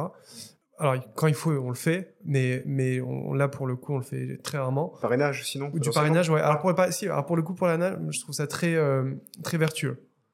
Euh, le fait de pouvoir parrainer un ami, euh, c'est très vertueux parce que, en fait, il y a n'y a pas de meilleur ambassadeur que le, tes, abonnés existants. Donc nous, on a une politique de parrainage, mais par contre, on fera jamais des, soldes entre guillemets sur notre site où on fait moins 25%, moins 30% pour aucune raison. parce que je pense que ça, je pense que ça peut, ça peut, influer négativement sur la perception. Et décrédibiliser un peu ton produit, tu vois. Te dire, putain, en fait, pourquoi je l'ai pris il y a deux mois alors que là, j'aurais pu le payer six, fois moins cher. Ouais, il y, a pas mal de sens autour de ça. Mais euh, tu as raison. Vous, vous, combien de temps euh, un, vélo vous mettez euh, à le rentabiliser globalement? Je sais pas si c'est secret ou pas secret, mais. Non, c'est pas Parce secret. que maintenant, vous avez vos propres vélos globalement. Ouais. Effectivement. Alors aujourd'hui, nous, le, le fonctionnement, c'est que on design, on conçoit nos propres vélos. C'est-à-dire que nous, on va faire toute la partie identité visuelle du vélo. Donc vraiment, le, quand tu vois un vélo, en fait, ce qui saute aux yeux, c'est le cadre. Et donc, c'est l'identité du cadre. Ce qui fait l'identité du cadre, c'est euh, la forme du cadre, la forme des, des, tubes, etc. Donc, ça, ça c'est des choses qu'on a nous-mêmes conçues. On a un, designer d'exception avec nous euh, qui s'appelle Hugo, que je salue, qui vient à Amsterdam, donc qui baigne vraiment dans. Bah, Là, il, niveau vélo, je pense que. Les, euh, et, d'ailleurs, Hugo, il a, il a bossé pendant six ans dans une agence de design mobilité. Il a designé des centaines des centaines de vélos. Et il nous a rejoint il y a, il y a deux ans. Et donc, Hugo, son, son job, c'est de concevoir le meilleur vélo possible mm. pour l'abonnement. Euh, donc il a conçu le moto et ensuite il, fait une liste de, ce qu'on appelle les specs techniques. Il va dire bah, sur ce vélo, pour justement concilier confort, performance et réparabilité, il nous faut des composants. Donc nous ce qu'on fait, c'est qu'on va sourcer tous les composants nous-mêmes. Euh, donc on va trouver des, des, fournisseurs de, de moteurs, des fournisseurs de freins, des fournisseurs de pédales qui fit le mieux avec nos besoins. Et ensuite on va envoyer tout ça en kit euh, en Europe et on assemble nos vélos en Europe et on reçoit nos vélos à Paris assemblés. Donc euh, le vélo qu'on reçoit, en fait, c'est un vélo qui est un vélo moto, mhm. totalement propriétaire de moto. Le seul élément du vélo que nous-mêmes on a conçu, c'est le cadre. Tout le reste, c'est du euh, ce qu'on appelle du off the shelf sur l'étagère. Ce, qui est, assez drôle, c'est que sur un épisode où on est censé parler de vélo, on dit le mot moto peut-être toutes, les, minutes. pourquoi moto, le nom moto d'ailleurs? Écoute, ça a été ça a été un long. Euh, le choix du nom de la boîte, euh, ça a été un long débat interne. on, a, on est passé par plein de, plein de noms qui n'avaient rien à voir avec moto. Vroom, c'est? Vroom Vroom, non. c'est pas mal, Vroom Vroom. Peut-être qu'on devrait changer. euh, non, moto parce que. Euh, moto avec deux T. Hein. Ouais, ouais. En fait, en, réfléchissant un peu à notre, à notre marque et, au, et à ce que nous, à notre proposition de valeur, et ce qui, est, ce qui est vérifié aujourd'hui, c'est qu'on a le sentiment de, transformer le quotidien des gens.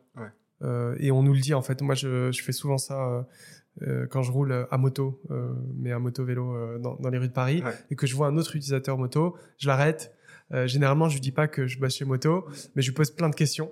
Euh, sur euh, est-ce que tu aimes le vélo, le service, euh, est-ce que tu penses qu'il faudrait améliorer tel ou tel truc. Donc je lui pose plein de questions, mais plus en mode. Non, non, comment on appelle ça Client mystère. Ouais, en, échange naturel. Et à la fin, je dis bon voilà, je travaille chez Moto, etc. Et, et, vraiment, je, ça m'arrive peut-être une fois sur deux, on me dit mais attends, mais vous m'avez changé la vie. Et ça, c'est génial. On m'a dit, vous, vous, m'avez changé la vie. Et c'est ça, franchement, c'est le plus grand compliment qu'on puisse nous faire. T'apportes du sens, t'apportes une valeur, t'apportes quelque chose. en fait, tu transformes le quotidien de certaines personnes. Hmm. Euh, T'as plein de gens qui, qui, en fait, imaginaient pas faire euh, passer au vélo électrique. Soit ils ont pas les moyens de le faire. Soit ils savent pas gérer. Euh, ils se disent, mais comment je vais gérer la maintenance? Soit ils se disent, j'ai pas de local vélo, je vais me le faire voler au bout de deux semaines. Donc, en fait, ils ont jamais franchi le pas. Hmm. Donc, ils sont restés bloqués dans le métro ou bloqués. Euh, Et tu as les freins et en fait, là, d'un coup, tu arrives avec un service où tu enlèves toutes les barrières à l'accès.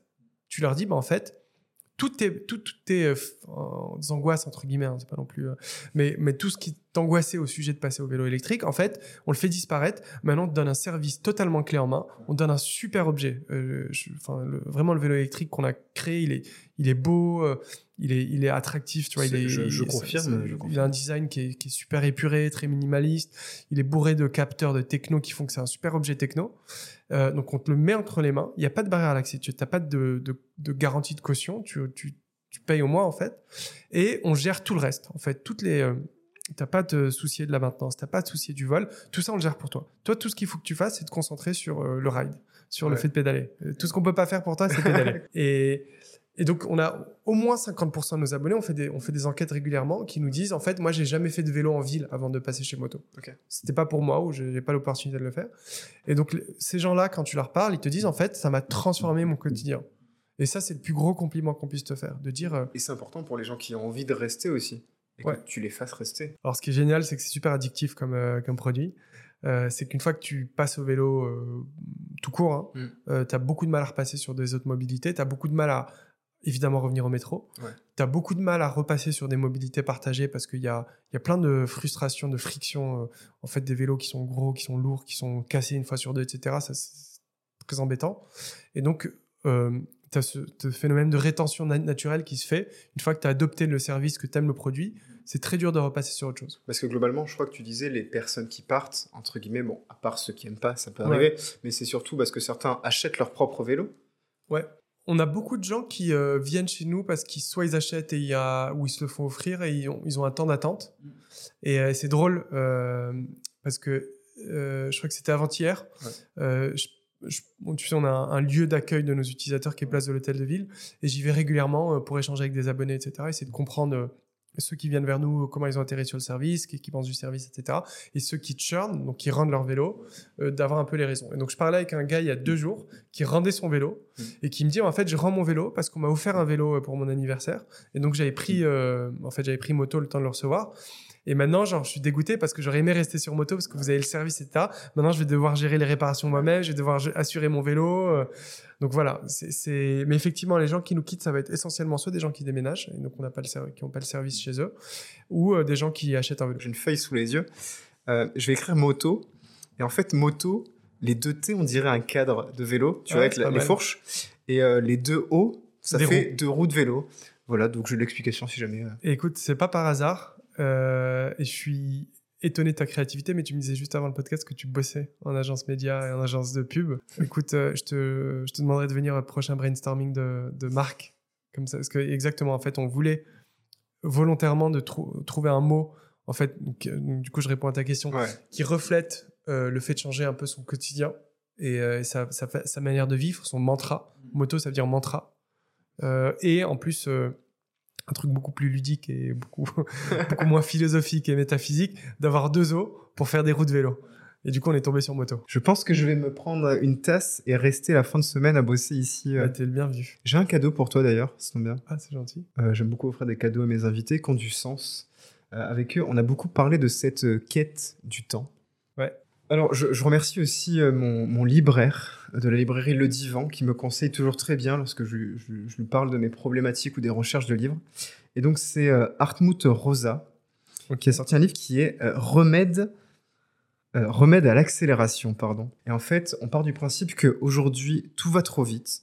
On est dans une sorte de pression temporelle. Et euh, Rosa va nous aider à rentrer dans cette résonance avec le monde. Tu vois qu'il y a un concept philosophique euh, qui vise à nous faire accéder à une vie meilleure, trouver un accord entre un monde qui va vite et nous qui avons envie d'aller vite avec le monde, mais nous poser en même temps. Ok. Donc voilà, c'est une, euh, une, une philosophie et beaucoup d'impressions euh, qu'il a découvert lors de ses voyages en Chine. Je sais que toi, tu as été du côté de l'Asie aussi, donc ça Ouais. peut potentiellement te parler. C'est un peu philosophique. J'espère que tu aimes lire. Mais en tout cas, tu auras des lectures pour, euh, pour les nuits d'hiver. euh. Écoute, merci beaucoup. Et, euh, et je vois que c'est impression d'un voyage en Chine. Et, euh, et j'étais en Chine récemment, justement, dans le cadre de, de moto. Et, euh, et j'ai le sentiment que j'étais à Shanghai. Et j'étais dans deux villes. J'étais à Shanghai, à une ville qui s'appelle Changsha. Et, et, et du coup, en lien avec ce que tu m'as offert, et merci beaucoup. C'est un, super livre. Et puis, c'est assez court, je vais pouvoir le lire ce week-end. Euh, Il y, a, y une notion, un rapport au temps qui est assez différent, je trouve, euh, en, en Asie et en Chine notamment. Euh, c'est un temps qui est beaucoup plus tourné vers la productivité, vers, par le travail. Ouais. On le voit aussi dans le. En fait, le, le, le- le temps, c'est le temps productif et le temps libre. hein. Et, euh, et je le sens que le temps libre est beaucoup plus limité euh, là-bas. Ouais. Et bah, typiquement, euh, nous, on vit un peu au rythme de la Chine parce que toutes nos pièces viennent de là-bas, etc. Donc, on voit un peu comment ça se passe euh, au niveau de, la, de la production, des manufacturing, etc. Ils ont beaucoup, beaucoup, beaucoup moins de vacances qu'ici. en fait, ils ont, une, ils ont un- deux grosses semaines de vacances par an. Euh, c'est au moment du euh, Nouvel An chinois, c'est en février. Ouais, pour les fêtes en famille. Ouais, ils font les, exactement. Et donc en fait, euh, tu peux pas faire en gros pendant les deux semaines. c'est oh, c'est plutôt un mois parce que ils partent et ils reviennent et souvent ils partent dans les campagnes. Donc ils quittent les villes pour rentrer chez eux. Ils ont trois quatre jours de voyage souvent pour arriver chez eux. Et donc il y a vraiment trois semaines où il se passe rien en Chine. Tu réponds, personne te répond. Donc euh, mais c'est c'est les seules vraies vacances. Ouais. Et voilà, donc c'est une réflexion autour de, du temps, de l'accélération du temps et, et l'accès au temps libre. Et je hâte de lire ce que tu m'as offert. Merci Et, beaucoup. euh, et- et le temps libre, justement, en tant qu'entrepreneur, euh, j'ai envie cette saison de, de parler beaucoup plus de santé mentale aussi. Ouais. On sait que entreprendre c'est pas facile, c'est pas simple, euh, même si on le conseille à ceux, à celles et ceux qui veulent se lancer. Mais toi, ton temps libre, est-ce que tu arrives à trouver assez de temps libre sur une, un, un gros lancement de marque? Parce que là, vous êtes déjà à deux, deux ans et demi à peu près de, Ouais, de lancement. Est-ce que tu arrives à te trouver du temps libre pour te poser un peu aussi? Euh, alors, de plus en plus, euh, ce qui est, ce qui est, euh, je pense que trouver des moments où, ce qui est- ce qui- le gros avantage, je trouve, quand tu es entrepreneur, c'est que tu es un peu plus maître de, ton- de ton temps. Donc, tu peux organiser ton agenda de manière un peu plus flexible, un peu plus. donc, tu peux allouer, par exemple, de, je sais pas, un moment dans la semaine euh, à quelque chose de perso. ou à- Donc, tu as un peu plus de flexibilité dans la gestion de ton temps, euh, même si, euh, en soi, je trouve que la charge de travail est beaucoup plus importante. Donc, finalement, tu as, moins de temps, t'as plus de flexibilité, mais tu as moins de temps libre. Ouais. Euh, donc, ça, aujourd'hui, donc ça, c'est le premier point. Le deuxième, c'est que, effectivement, c'est un métier, en tout cas, c'est très prenant Mm. euh, en temps effectif de travail. Mais c'est moi, je trouve là où c'est le plus prenant, c'est en temps mental, euh, d'espace mental, de charge mentale. Tu y penses tout le temps En fait, tu y penses la majeure partie du temps. Et, et je pense que le secret euh, des entrepreneurs qui réussissent dans le temps, en fait, dans la durée, Ouais. c'est des gens qui arrivent à se dégager un peu de ces charges mentales et qui arrivent à compartimenter leur vie. Et de, et de faire en sorte que leur entreprise, leur euh, start-up ou peu importe, Mm. ne prennent pas tout l'espace. Tout l'espace de leur vie physique, c'est-à-dire le fait de passer ton temps au bureau ou à- en réunion ou peu importe, et ils ne prennent pas tout l'espa- l'espace mental aussi. Et c'est ça le plus dur. Parce que tu peux organiser ton temps, tu trouves toujours de- des moments de, pour te libérer, euh, pour voyager, pour sortir, etc. Mais là où c'est le plus dur, et c'est là où je- moi je pense que j'ai un gros travail à faire moi personnellement, c'est de me dégager du, du temps mental Mm. pour pouvoir en fait compartimenter et te dire bah maintenant euh, c'est impossible à faire. hein. Mais je pense, je sais pas s'il y a des gens qui y arrivent. J'imagine qu'il y a des gens qui y arrivent. Mais te dire bah maintenant je vais je vais turn off euh, moto pendant euh, Ouais. pendant les trois prochaines heures et je vais aller voir un film, je vais aller faire ça, tu vois. Et c'est ça le plus dur. C'est vraiment de compartimenter euh, tout ça dans ton esprit. Euh, et c'est là où moi j'ai beaucoup de travail à faire, je pense. Bah, c'est... T'es en train de le faire déjà. Et tu... Ouais, je tu le continues fais. de le faire et t'en es conscient aussi. Ouais. C'est, euh, c'est, un- enfin, c'est important de réussir à en être conscient, tu vois, de, sur quel petit point on doit travailler. Ouais. Euh, moi, je sais que j'ai aussi ce point de, de réussir à, pas compartimenter, mais en fait, m'organiser. Parce qu'en fait, j'adore dire oui, en fait, à, à- à tout. Tu vois, c'est un peu le côté, je veux saisir les opportunités. T'es un yes man. Un peu, c'est un peu ça, sauf qu'au bout d'un moment, à dire oui à tout, tu commences à, te retrouver avec un cartable euh, gros comme un, sac d'un écolier. Exactement. Et, et- et- et souvent, j'ai du mal à me dire, putain, là, je suis à bout, mais j'ai encore ça, ça, ça, ça à faire. Comment je fais? En fait, c'est qu'une question de, de priorité et priorisation à faire comprendre aussi euh, aux personnes avec qui tu travailles. euh, parfois de leur dire, les gars, on sauve pas des vies. Et, et j'adore le rappeler. Ouais. Tu vois, je fais du social media. Globalement, on sauve pas des vies. Ouais. Je veux dire qu'un post soit fait aujourd'hui à 18h ou demain à 11h, dans le fond, à part si c'est pour une info exclusive, une sortie de produit ou autre, ça peut attendre demain. Ouais. Tu vois.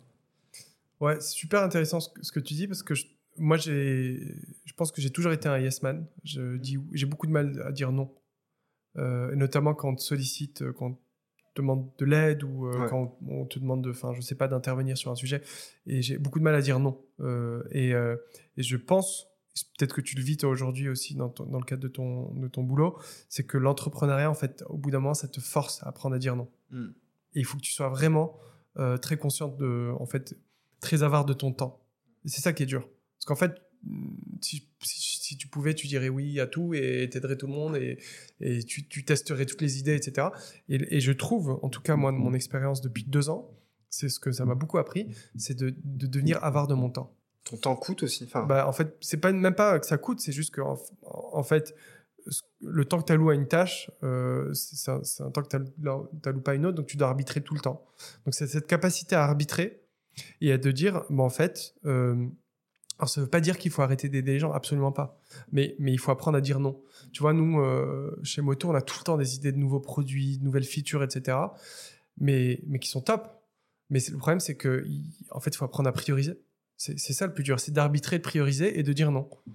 Et, euh, ça, c'est un des gros enseignements, moi, de mes, deux dernières années d'entrepreneuriat, c'est de la- apprendre à dire non. J'y arrive pas complètement. hein, je- Ah ouais, tu. Non, j'ai encore plein de oui où je me dis putain, oui Qu'est-ce que je fais et, et du coup, une question qui, qui, a, qui a du sens aussi et qui suit. Tu t'estimes être un bon manager? Waouh. Euh, Je ne sais pas si je suis un bon manager. Je sais pas ce que c'est qu'un bon manager. Euh, en tout cas, je, je peux définir mon style de management. Après, tu peux me dire si c'est bon ou pas bon. Euh, je suis pas du tout un micromanager. Je suis plutôt un macro-macro-manager. Euh, J'ai tendance à, à laisser énormément d'espace euh, aux gens pour, euh, pour faire les choses. Euh, Parce que toi aussi, tu as besoin d'espace en fait. O- Ouais, j'ai besoin d'espace et puis aussi parce que je, je suis plutôt un euh, quelqu'un qui a qui, qui a très vite confiance en, en- dans enfin confiance dans les gens avec qui je travaille et, Mm. et confiance dans le potentiel des gens surtout. Euh, je pense que je suis plutôt quelqu'un qui a tendance à avoir beaucoup de potentiel chez les gens et, euh, et de les laisser exprimer leur potentiel. Donc je, je suis pas du tout quelqu'un qui va être sur le dos euh, des, des gens, qui va checker au micro détail tous les trucs. Euh, donc ça, ça plaît à certaines personnes. Euh, ça plaît moins à d'autres qui ont besoin de plus d'encadrement, qui ont besoin de plus de- d'orientation, Mhm. etc.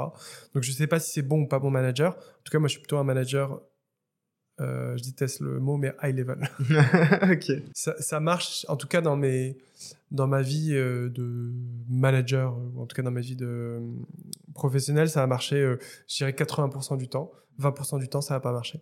Donc ça ne convient pas à tout le monde. Et tu peux pas plaire à tout le monde, je pense. Parce qu'il y a une question aussi quand tu es manager d'une d'efficacité du, du travail en général, mais aussi efficacité à faire grandir tes Ouais. équipes. Ça, c'est deux choses qui sont.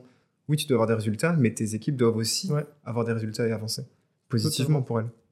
Ouais, je pense que. euh, Alors, justement, sur, pour revenir à ta question de qu'est-ce qu'un bon manager, je pense qu'un bon manager, c'est quelqu'un qui fait grandir la personne euh, avec qui elle travaille. Euh, tu peux la faire grandir en la laissant exprimer pleinement son potentiel et en fait s'épanouir et, et grandir, euh, pas par elle-même évidemment, euh, trouver, trouver de l'espace pour s'exprimer. Ou tu peux la faire grandir en, en étant vraiment au quotidien à ses côtés, à l'expliquer, à l'orienter et, et vraiment la façonner entre guillemets. Euh, où t'as le, enfin c'est pas l'un ou l'autre, hein, tu peux être entre les deux, mais tu as plusieurs façons, je pense, de le faire et, et, et je pense pas qu'il y ait le, un manager, enfin tu vois, il n'y a pas un manager parfait en fait. Le, le- la, la qualité du, du management, elle dépend de la personne qui le reçoit. Ouais. Euh, si toi, tu es plutôt une personne qui a besoin de cadre, qui a besoin de structure, qui a besoin euh, d'être euh, et dans le cadre- d'être encadré tout le temps, bah, tu as besoin d'un certain type de manager. Si tu es plutôt quelqu'un d'indépendant, d'entrepreneur dans l'âme, tu as plutôt besoin de quelqu'un qui te laisse t'exprimer. Donc, t'as pas, enfin, le bon manager, il dépend du, du, du manager. Mais j'avoue, franchement, c'est une question piège. Franchement, je- Non, mais j'avoue, j'étais connard sur, sur ça. coup, Tu vois mais ça fait penser. Je suis pas tombé dans le piège. hein. Ouais, t'es- bon sur ça, bien répondu. Ça me faisait penser, j'étais à la librairie justement mais ce matin et, et j'ai Au vu un divan. livre au divan, tu vois. et j'ai un C'est livre. un super nom de librairie d'ailleurs. Ah ouais, tu trouves? Euh, ouais, mais tu- le divan, ça fait un peu, euh, euh, tu sais, psychothérapeute, euh, Mm. psychologue. Mais, euh, mais le divan, non, je trouve ça très cool. Ouais, J'aurais pu appeler mon podcast le divan, tu vois. Un peu Ouais, aussi, c'est clair. euh, Il y, a, il y a un côté introspection un peu de l'entrepreneur, tu vois. C'est vrai que tu aurais pu appeler ça le divan. Ouais, hein. ça fera euh, qu- 80 euros, messieurs, la et je reviens sur cette histoire du, de la librairie ce matin. Et je, lisais, un- je voyais un livre qui disait Comment être un bon prof. Ah, Et parce que dans ma vie d'à côté, je suis aussi intervenant en école, Ouais. je donne des cours et tout. Et euh, à Bordeaux, c'est ça? À Bordeaux en plus, ouais. Bah oui, je te dit, on, s'est appelé Ouais, on euh, appelé, il y a deux semaines et je te disais, putain, j'étais à Bordeaux, je rentre de cours. Et, euh, et je me dis, putain, en fait, c'est vrai, c'est quoi être un bon prof? Et, et là, hier soir, j'ai fini à 1h30, je, je notais mes élèves parce que tu es obligé de les noter en fin de séminaire. Et, et je galérais à, à mettre des notes parce que plus que des notes, moi j'ai envie qu'ils apprennent quelque chose et qu'ils comprennent. Mm. Tu vois, donc je mettais une note Et à côté, je faisais quasiment Un commentaire, 10 ouais. lignes par élève de commentaires Mm. parce que j'ai envie que la personne comprenne pas euh, qu'elle a eu 14, 15, je m'en fous, mais qu'elle comprenne tout ce qu'elle a fait tout au long de la semaine et Mm. comment elle aurait pu faire potentiellement encore mieux ou comment elle fera encore mieux à l'avenir et Mm. comment moi j'ai vu l'évolution euh, sur la semaine. Ouais. Moi j'adore promouvoir les élèves qui ont fait une super semaine. Une élève hyper timide, on fait un, un séminaire podcast, hyper timide, le jeudi à l'interview un professionnel, sans bégayer tout ça, mais je suis là, mais c'est génial. Ouais. Moi je kiffe ça. Tu sais, donc je, je balance des 19 s'il faut, Ouais. avec euh, une lignée de commentaires, mais pour lui dire, ok, je vois ce que tu fais, je vois l'effort que tu fais, je suis pas là pour mettre 19, mettre 19, mais je, je, je justifie, on va dire, tout ce que tu as fait tout au long de la semaine. Ouais. Ouais, c'est intéressant parce que effectivement, de mettre une note, un chiffre, en fait, ça reflète pas complètement le- l'engagement, les efforts, la progression. Euh, après, malheureusement, je pense que tu as plein d'élèves et que ça prend énormément de temps de 1h30, hein, je t'ai dit. 1h30. J'ai fini, non, j'ai fini à 1h30, je Ah, commence à t'as fini 22h. 1h30, ouais. Ouais. Euh, mais c'est, mais en tout cas, c'est, c'est très noble de ta part de, de passer du temps à aller au-delà du chiffre de la note et de dire, bah, en fait, euh, je t'ai vu évoluer pendant une semaine, deux semaines et euh, voilà ce que. J- J'ai envie que la personne garde ça, tu vois, en elle. Le 18, elle l'oubliera dans Ouais. deux ans. Mais par contre, ce que, ce que tu lui as dit à côté, peut-être que ça peut soit lui faire un déclic ou lui dire, ok, genre, il y a quelqu'un qui croyait en moi. Ok, j'ai eu 14, mais il croit quand même en moi. Mm. Et je pense que ça fait du bien. Ouais. Et je pense que ça fait du bien. On approche tranquillement euh, de la fin, tranquillement de la fin. On a dépassé l'heure, mais tout se passe bien. Euh, tu m'as dit que tu n'avais pas goûté en plus, donc euh, désolé, promis, on mangera un petit truc après. Euh, tu es né, tu es né une semaine après la sortie du film Dirty Dancing, Waouh! 27 décembre. Patrick Swayze. Exactement, 27 décembre 87 pour dire Ok. ta date exacte. Euh, bah non, je suis né trois jours plus tard alors. Je suis né le Non. 30 décembre. Tu es né trois jours après. Est-ce Mais, que c'est une coïncidence d'ailleurs on eh saura ben, jamais. la question, est-ce que tu danses bien Ah, euh, wow. je m'y attendais pas du tout à C'est celle-là. le mec qui lui dit combien tu gagnes et juste après il fait est-ce que tu danses bien d'ailleurs? Écoute, on m'a dit que je dansais bien. Je sais pas. Ah. Je, je, je me suis marié récemment là. Et euh, Félicitations. Merci. Et du coup, on a fait une fête et euh, j'ai beaucoup dansé. On m'a dit que j'étais un bon danseur. Ah, Alors moi, je sais pas. Moi, je me trouve. euh, en fait, je- on m'a envoyé des vidéos. Je n'ai jamais osé les regarder. ouais. Euh, mais peut-être que c'est aussi mon mariage. On a voulu me faire plaisir. ouais. Mais non, je, je pense que je, je suis, je suis dans la moyenne. T'aimerais un jour que moto devienne un mot comme Uber, un peu, tu vois, la, la motorisation de la société? En tout cas, le... ce qui est certain, c'est que je pense que le... tu as, un, t'as un shift générationnel qui est les gens ne veulent plus être propriétaires de rien, mais profiter de tout. Donc c'est vrai dans beaucoup de choses. Aujourd'hui, euh, tu vois, on fait... euh, alors, c'est un peu, ça nous paraît évident, mais de, de regarder des films sur Netflix, d'écouter de la musique sur Spotify, en fait, c'est que tu profites de l'usage sans en avoir la propriété. Mm. Parce que la propriété est partagée par tous. Donc c'est de plus en plus vrai euh, dans, dans nos économies. Euh, les gens vont euh, vers un modèle d'usage beaucoup plus que vers un modèle de propriété. Ouais. Et, et Moto s'inscrit exactement dans cette dynamique, c'est de dire, en fait, on va donner accès à un objet, tu vas en, en- en jouir, entre guillemets, euh, quotidiennement sans en être propriétaire. Ouais. Et, euh, et ce, qui est, ce, qui est, ce qui est passionnant et ce qui est génial dans ce qu'on fait, c'est qu'en fait, il n'y a pas eu tout ce travail d'éducation, parce que ça paraît tellement naturel de ne pas être propriétaire mais pouvoir de profiter quand même de- des avantages du service, euh, qu'on n'a pas eu tout ce problème de, en fait, on évangélise un marché, il faut créer un marché, etc. On crée un marché parce que ça n'existait pas, Ouais. mais en fait, cette notion de, de souscription, une notion de, euh, de, de profiter de l'usage plutôt que de la propriété, en fait, est, est de plus en plus naturelle dans nos, dans, nos générations, pardon, euh, qu'elle s'impose, euh, qu'elle s'impose facilement. Donc, euh, euh, il y a, y a, je sais pas si moto sera un nom au même temps, au même titre qu'ubérisation. mais En tout cas, ce principe d'abonnement Ouais. et de joindre le produit au service, euh, je pense que ça va être de plus en plus vrai. ouais. C'était vraiment un plaisir en tout cas de t'avoir euh, sur, sur ce podcast. J'ai beaucoup aimé de parler mobilité parce que euh, la mobilité, c'est ce qui nous accompagne en fait au quotidien. C'est ce qui nous permet d'avancer, un peu comme l'objectif de toutes ces discussions aussi. Permettre aux auditeurs d'avancer, d'aller de Mm. l'avant, de trouver son, son moto, Ouais. tu vois, trouver son Et but. puis c'est un besoin essentiel aussi. Au même titre que se loger, euh, se nourrir, euh, ben, pouvoir euh, bouger, euh, ça te donne accès à des opportunités économiques, ça te donne, ça te donne de la liberté. Donc c'est aussi un besoin essentiel. Tu offres d'aller d'un point A à un point B, Ouais. ce que tout le monde ne peut pas faire? Bah, en fait, aujourd'hui, euh, alors c'est moins vrai dans les grandes villes où tu as un vrai réseau de transport, etc. Mais tu prends par exemple euh, des villes, bah, moi où j'ai grandi à Casa par exemple, euh, tu, en fait, le, la mobilité, le fait de pouvoir bouger et, et, et, euh, te, enfin, te déplacer dans une ville, en fait, ça te donne accès à des opportunités économiques. En fait, t'étends ton champ d'action et ton, ton, ton, champ de possible. De toute façon, vous allez petit à petit vous développer dans notre ville, je crois. Mais je parlais pas forcément de moto, hein. je parlais juste de la mobilité en, urbaine en général. De toute façon, l'idée, c'était pas les mobilités un peu, mais je crois que vous, moto, vous allez petit à petit aussi. Ouais, totalement. On a vocation à aller dans d'autres villes complètement. Tu peux, euh, sur un petit monde de ville, peut-être Alors, nous, on est. Euh, Bon, déjà, on a beaucoup à faire à Paris. Là. Mm. on a un gros marché qui, grossit énormément chaque année. Enfin, notre marché, il prend 30%, 40% par an. Donc, on a beaucoup, beaucoup à faire à Paris. Euh, ensuite, on veut lancer d'autres villes en France. D'abord parce que c'est plus facile de répliquer le modèle dans d'autres villes euh, en France, parce qu'on a déjà l'infrastructure. Avec les mêmes codes aussi. Avec les mêmes codes, etc. Et euh, très vite, aller adresser d'autres villes européennes, où tu as les mêmes problématiques à Paris, où tu as de plus en plus d'infrastructures, où tu as plus, plus en plus de gens qui se disent, se posent la question du vélo, et pour qui la souscription ferait énormément de sens. La question que je pose un petit peu à tout le monde, pour toi je vais un peu la différencier, mais c'est si tu recommençais ta carrière de zéro, quel conseil te paraîtrait le plus important? Ok. Si tu recommençais ta carrière de zéro, quel conseil tu aurais aimé recevoir? Alors si je devais recommencer de zéro, je pense que je... Ça c'est un... Je pense je commencerais très tôt en tout cas l'un de mes tout premiers jobs ou de mes premiers, euh, premières expériences professionnelles, je ferai en sorte que ce soit quelque chose de très structurant et de très euh, formateur. Donc j'irai pas forcément vers un métier qui est soit rémunérateur euh, parce que, enfin juste pour, pour des questions de salaire, j'irai pas forcément vers un métier qui est prestigieux ou pour des, mais vraiment j'irai chercher des compétences précises et me former sur des sujets.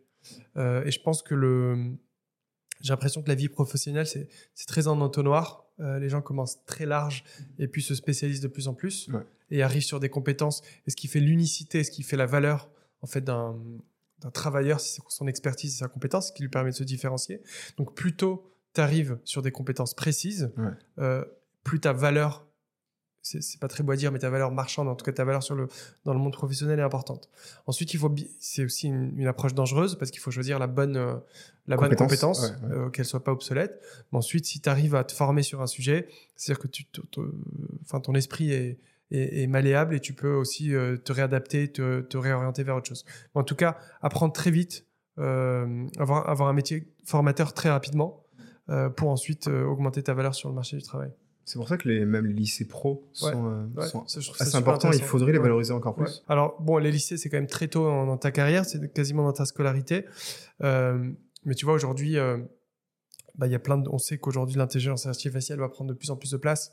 donc, pouvoir commencer très tôt dans ces sujets, se former sur une des verticales, c'est intéressant. Merci beaucoup, Driss. Franchement, c'est un vrai kiff de t'avoir.